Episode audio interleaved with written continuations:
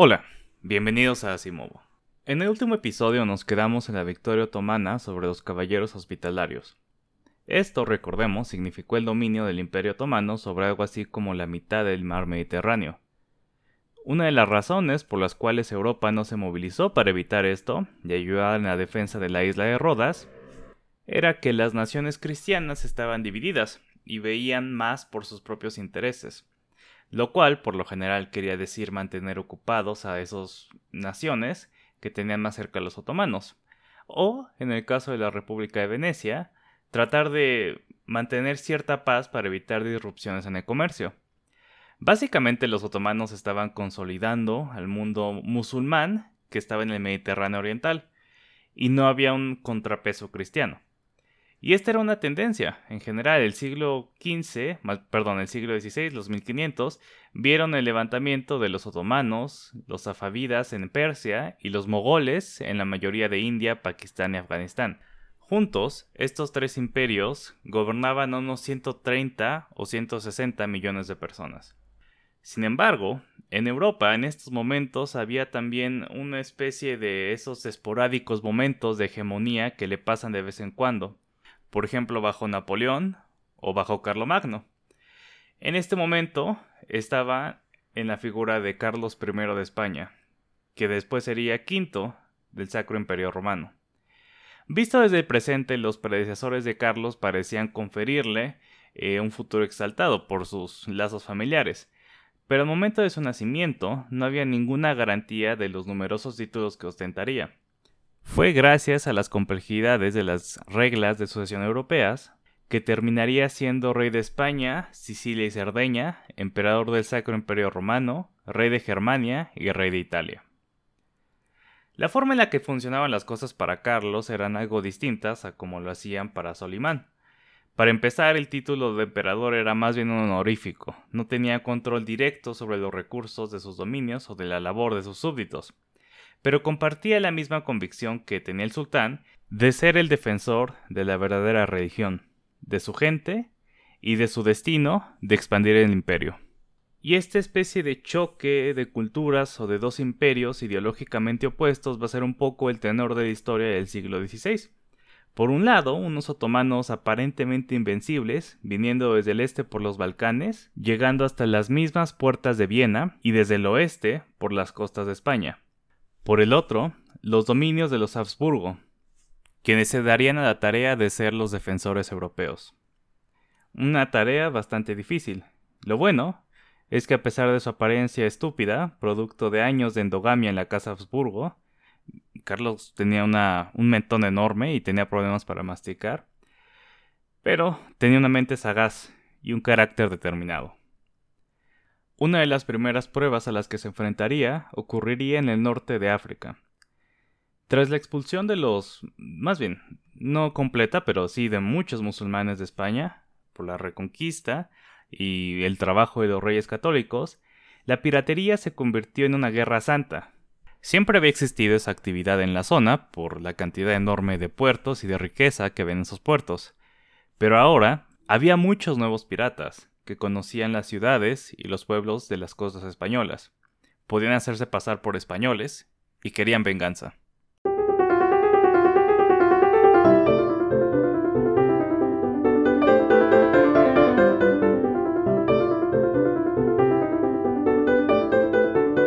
Aruj nació en la isla de Lesbos, de una madre griega ortodoxa y de un padre turco otomano. Tras un tiempo como marineros honestos, él y sus hermanos se volvieron a la piratería. Aruj en particular fue muy exitoso, sabía hablar italiano, francés, español, griego y árabe, marca de la multiculturalidad en la que vivía la gente de esa zona, sobre todo la que se dedicaba al comercio, legal o ilegal. El joven Aruj fue capturado por los caballeros hospitalarios y esclavizado en una galera. Los esclavos eran vitales para la guerra naval, el mar Mediterráneo no tiene los mismos vientos que otros mares, así que son necesarios para navegar en general, pero sobre todo para maniobrar en combates. La vida de un remero era absolutamente miserable. Comían, dormían, defecaban y trabajaban a azotes en el mismo lugar todo el tiempo. Tenían cortas expectativas de vida, lo cual tal vez era su único consuelo.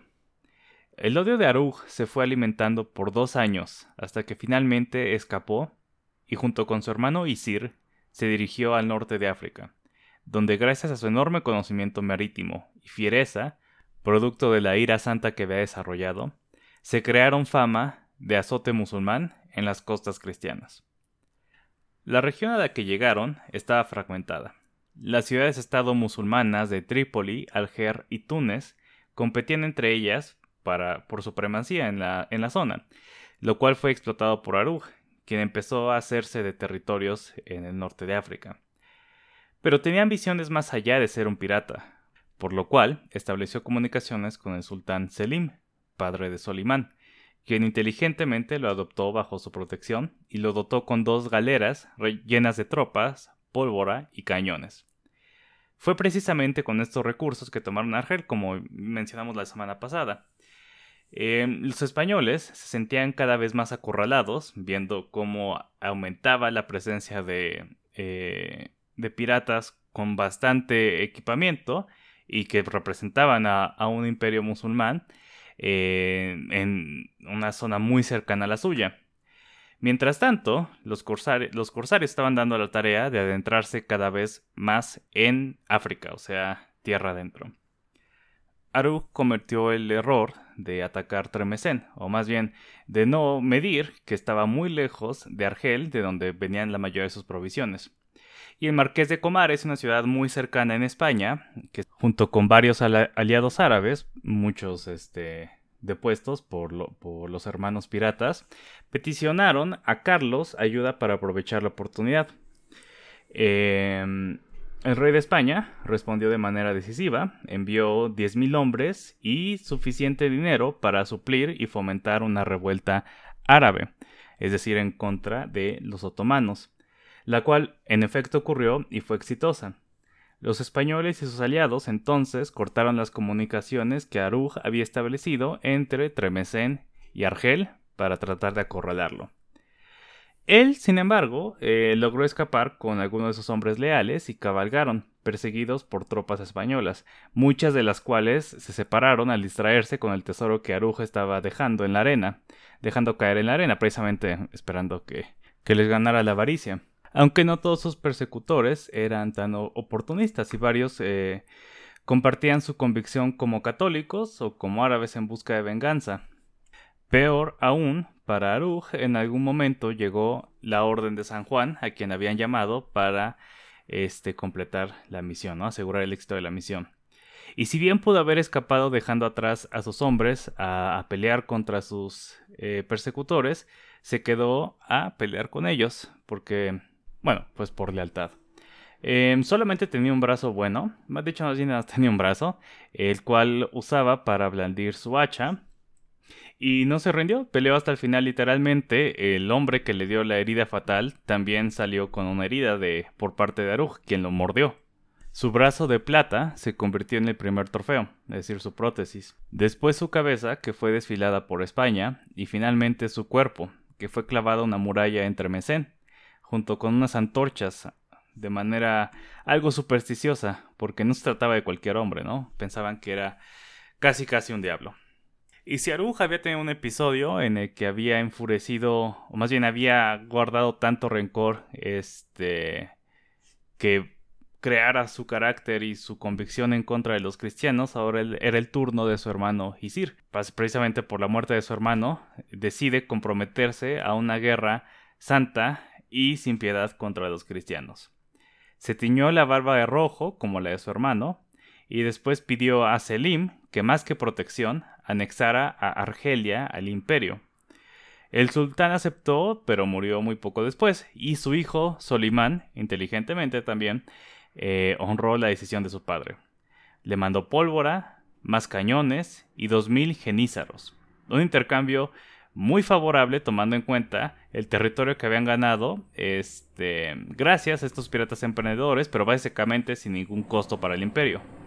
Solimán también le dio a Isir su nuevo nombre, Heiredin, que quería decir bondad de la fe. Para los cristianos, él sería el más famoso y el más terrible de los Barbarroja.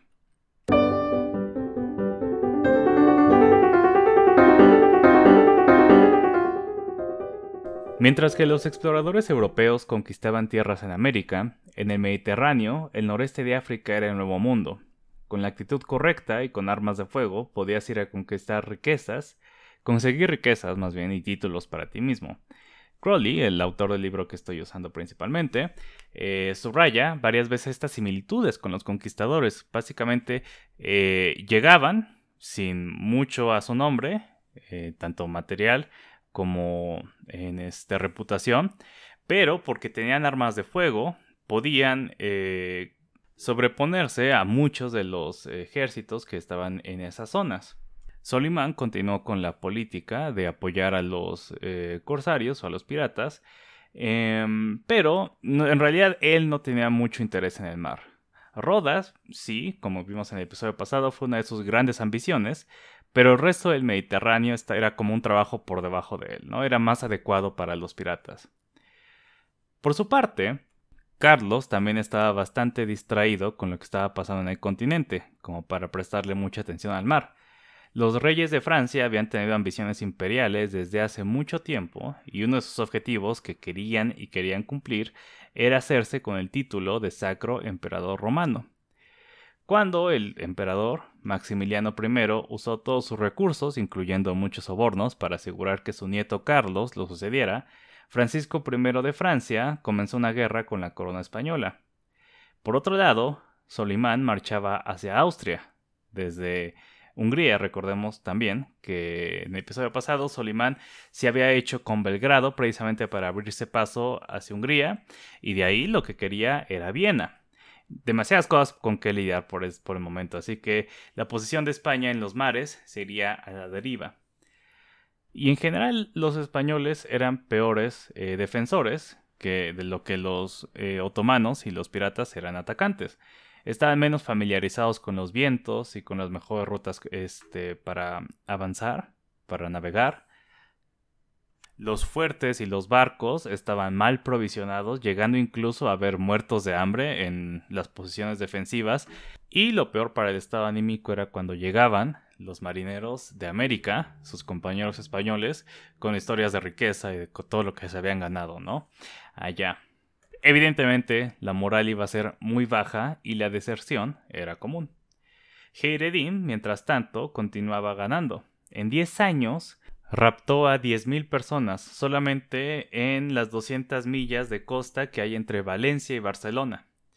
Barbarroja se había convertido en casi un mito, un umbral para medir la maldad de la cual una persona era capaz. Por muchos años después, los niños mal portados de Italia y de España serían amenazados con el pirata. La imprenta permitió la proliferación de historias e ilustraciones que solo aumentaban su fama.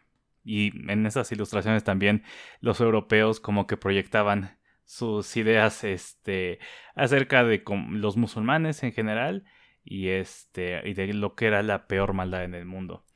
la vida de los corsarios, sin embargo, era tan brutal como ellos. Eh, aunque también como la de los esclavos en las galeras, por lo general cortas. Además de turcos y árabes, había muchos cristianos desafectados de sus patrias por una razón u otra. Y estaban por unírseles muchos musulmanes ibéricos, expulsados por la llamada Acta de Purificación, firmada por Carlos, y esta acta era tan drástica y tan eh, macabra como sonaba. Básicamente era un llamamiento a convertirse o morir. Carlos, él mismo no era un fanático, no creció en España, lo cual no es así como una eh, generalización o un insulto hacia los españoles. Los españoles eh, en parte crearon su etos militar y cristiano este, por la experiencia de haber eh, sido dominados ellos sí durante tantos siglos por los musulmanes. Carlos no creció en España, entonces como que no tenía esta misma forma de pensar necesariamente, pero entendía a esta acta como terminar una labor no acabada por los reyes católicos y que ahora era su deber. Los musulmanes ibéricos sabían exactamente dónde, cuándo y cómo atacar. No hubo pueblo o ciudad costera que no experimentara violencia por los piratas, e irónicamente esos mismos pobladores que clamaban por la expulsión de los infieles empeoraron su propia situación y aumentaron sus quejas al rey. En 1529, Jeredín se enteró de que la fortaleza española en Argel estaba baja de pólvora. O sea, a pesar de que eh, eh, estaba la ciudad bajo control de los piratas desde hace mucho tiempo, eh, había una fortaleza ahí entre eh, el, puerto y la ciudad. Y fue gracias a esto que Argel ahora se iba a convertir en una base completamente segura y defendible y eh, una espina en el costado de los españoles durante mucho tiempo. Este. Crowley dice que se convierte como una especie de Damasco, ¿no? O sea, una ciudad puerto importantísima para el Imperio Otomano pero está mucho más cerca de España y de Italia de lo que les gustaría a los europeos. En el 29 también Carlos partió de Barcelona con dirección a Italia para su coronación como emperador. Con las galeras imperiales, ¿no? Una decisión bastante eh, incorrecta tal vez. Jeredín despachó a Aidín, el cazadiablos, así, así le llamaban, que era uno de esos piratas este, más este, efectivos, más brillantes, y sanguinario para que aprovechara que las defensas se habían bajado. Crowley, el autor de nuevo, bien remarca que Carlos podía creerse señor de un imperio que se extendía desde Perú hasta el Danubio y de no sé donde no se ponía el sol y lo que quieras, pero en el corazón de sus dominios estaba vulnerable. Aidín descendió sobre Valencia con particular fiereza, tomó botín y esclavos, interrumpió un festival este, religioso, o sea, era un, desastre. Rodrigo Portuondo, que era el comandante naval que había acompañado a Carlos, estaba regresando de Italia cuando le llega la noticia. Pretende capturar vivo al pirata para cobrar la recompensa que se ofrecía a cambio de él. Las nueve galeras españolas que venían atrapan a las pequeñas galiotas de Aidín desprevenidas. Ellos no sabían que venían los, este, los españoles. Pero había un problema, y es que la mitad de sus hombres, la mitad de los hombres de Rodrigo, se quedaron resguardando a Carlos. Y para capturar al pirata, la verdad los iba a necesitar a todos, para capturarlo con vida.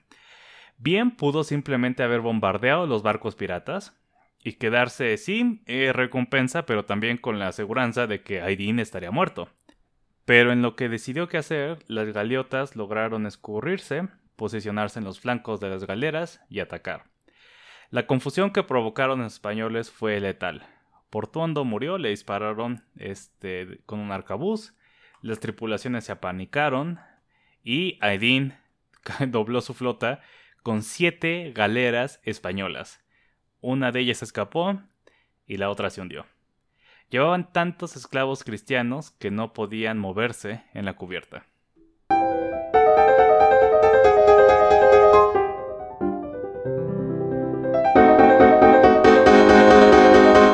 Mientras tanto, Carlos estaba entrando teatralmente a Bolonia, junto con el Papa y todos los notables de sus dominios. El espectáculo eh, imitaba un triunfo romano, incluyendo la construcción de arcos triunfales y multitudes que salían a recibirlo esperando ser parte del festín. Y a su paso, la gente le exclamaba César, Carlos, emperador. Irónico, ¿no? Tomando en cuenta lo que estaba pasando en las costas de su propio reino. Sin embargo, eh, él no era el único que iba a tener que armar su circo para mantener las apariencias. Solimán había concluido bastante anticlimáticamente su campaña en Europa.